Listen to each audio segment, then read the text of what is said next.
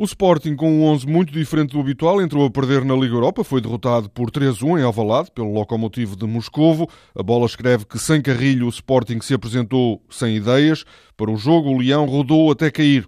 O jornal lembra que o Sporting nunca tinha perdido em casa para a Liga Europa e considera que ontem foi atropelado pelo comboio moscovita. Jorge Jesus não se arrepende das escolhas que fez.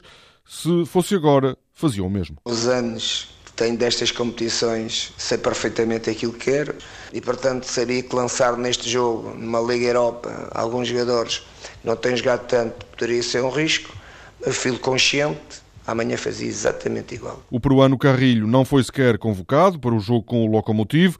Jorge Jesus ainda espera que o processo de renovação seja bem sucedido. Ainda há uma resta de esperança, portanto, o Presidente ainda está eh, em negociações e vamos ver qual é o final desta situação. Agora, até hoje, até hoje, foi estritamente uma decisão técnica. Até hoje. O jornal O Jogo afirma que a questão Carrilho está a provocar tensão entre Jesus e Bruno de Carvalho, porque o treinador se sente condicionado e quer continuar a contar com o extremo peruano. Segundo a bola, se a renovação continuar num impasse até segunda-feira, Carrilho não deve jogar mais no Sporting.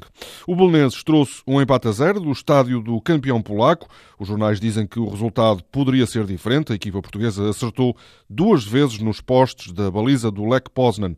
Sapinto, em declarações à Sport TV, aplaudiu a exibição dos seus jogadores. Foi um resultado muito bom, mais um resultado para a história. Realçar eh, a organização da equipa, o espírito combativo que tiveram. Ao final da tarde, o Sporting de Braga ganhou na República Checa ao Slovan Liberec por 1-0, com um gol de Rafa. Foi o centésimo jogo dos minhotos na Europa. Paulo Fonseca disse à Sport TV que o Braga esteve muito bem diante de um adversário difícil. Começámos eh, muito bem o, jogo. Quando foi preciso sofrer, a equipa uniu-se e, e soube fazê-lo com galhardia perante uma equipa muito complicada. A jornada de ontem não correu bem aos treinadores portugueses que estão lá fora. A Fiorentina de Paulo Sousa perdeu em casa com o Basileia, a anterior equipa do treinador português, por 2-1.